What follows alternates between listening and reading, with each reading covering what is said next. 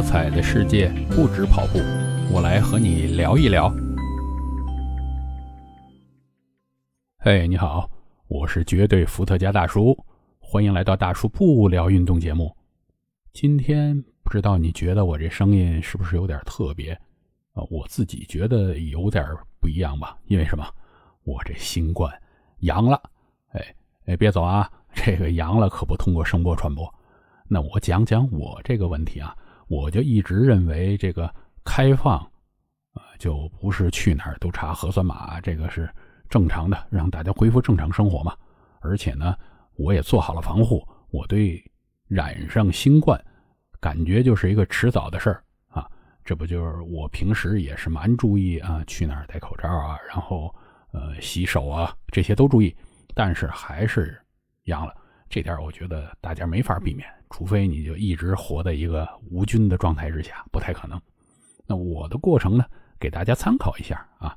毕竟这个不是所有的人的症状都一样。那我觉得我也算一种，呃，大家知道一下轻症是什么样。我这真的算轻症。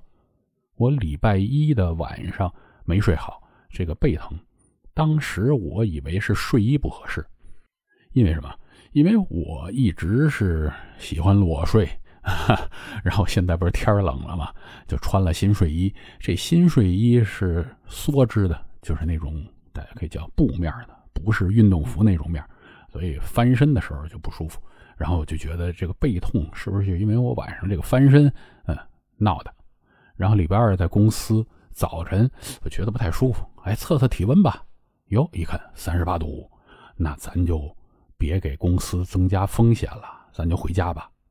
下午晚上都在家里边测体温，三十九度一，这个发烧是确定的。当时呢，我也没太想到底是不是新冠阳性，因为如果是新冠阳性，那就是得了。我一直把它看作一个呃人生必经的阶段了，现在都是啊。我的应对策略呢，就是正常的吃饭啊，然后多喝水。我也没吃药，本身一个是家里也没多少药啊，在这个疫情的时候，我们都没有囤药啊。之前很早就知道，然后我没囤啊，因为本身是一个自限性的疾病，你吃药没用，只是缓解症状。我这人是特别讨厌吃药的。除了这个背部的肌肉酸痛之外呢，我没其他的问题，因为。可能很多人说这个味觉、嗅觉丧失啊什么，我觉得每次我发烧都这样，也不叫丧失，是不敏感。嗯，这如果谁要是平时你发烧的时候，呃，这个味觉、嗅觉都跟平时一样，然后这次再遇着了不一样，那再说这个对味觉、嗅觉的影响，我觉得是没什么区别。在家里边呢，我让老婆孩子都戴好口罩，因为有一个什么样的理论。就是如果你感染了，尽量是低剂量的感染。反正你得这个玩意儿，迟早的这个抗体是一样的。但是你不需要非大剂量的给你感染一下，把自己搞得病得很难受，是吧？嗯，那即便是如此呢，这个我孩子还是中招了。他夜里边就三十九度一啊，那跟跟我这个呃白天下午晚上测的是一样，他的喉咙就很痛。于是我们就给他吃了一粒布洛芬，嗯，然后他就能睡觉嘛，要不然他睡觉都难受，那就没必要。然后早晨一测呢，他是三十八度四，这温度在降低。我呢，早晨起来感觉就好多了，然后一直测体温，测了到中午测了三次啊，分别是三十八度四、三十七度六、三十六度九，哎，一路的往下走。这不是刚刚我又去测了一次体温呀？三十七度。几啊？忘了，这又回上来了。这但是怎么样呢？就是三十九度多的这个问题已经解决了。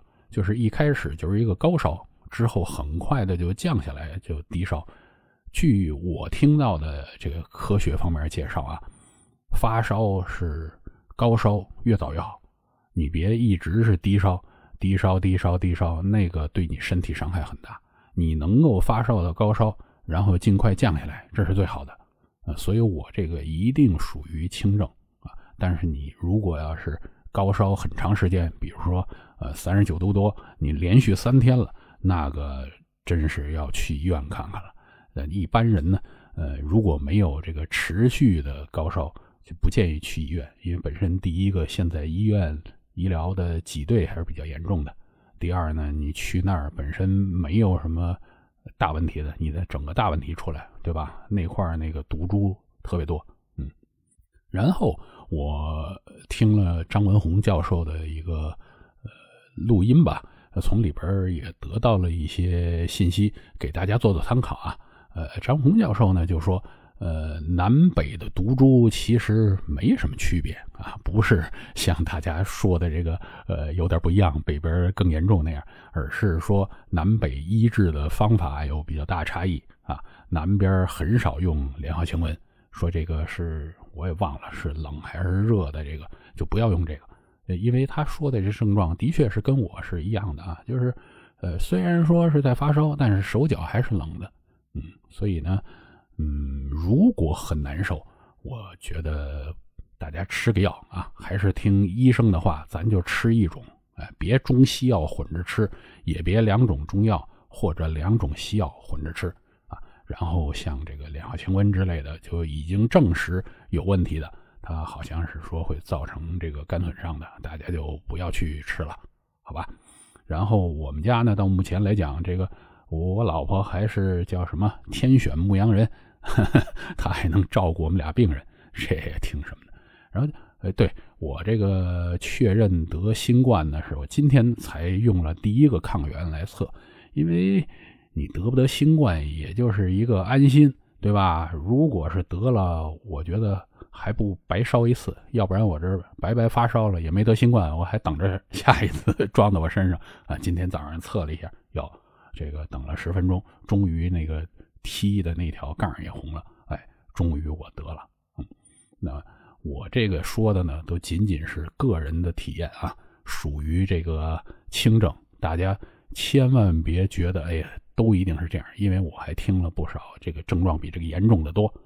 所以呢，在这儿我的建议啊，一直没变过啊，就是咱们该防护呢还是防护，但是呢，正常的生活。如果不幸的感染啊，咱们就是越晚越好，因为这个呃毒的呃这个这个伤害人的能力都是越来越降低的，对吧？咱们晚点得会更好，能不得咱当那个最后那百分之十之类的，呃 天选的就就是不得这个，那是最好最好的，是吧？如果实在得了也没关系啊，这个呃除非是刚刚讲的有这个。连续高烧之类的大的症状，你就呃不难受的话，甚至不用吃药啊，什么都能过来啊。但是呢，如果家里边这个老人家，特别是老人家啊，还有小朋友，他们没有打过疫苗啊，然后加上万一有点基础病，这就要特别特别小心啊。比如说我们这个家里边老人，我们都是很关心的，呃，尽量别得这个。因为得这个你不知道嘛，老人家都有点基础病，那他跟这个结合在一块儿会有什么恶劣后果，我们就不清楚了啊。那我这是还没康复，赶快跟大家汇报一下啊。那个如果有得了这个啊，不要太担心；如果没得，那继续的防护啊。那下一次咱们再继续的不聊运动。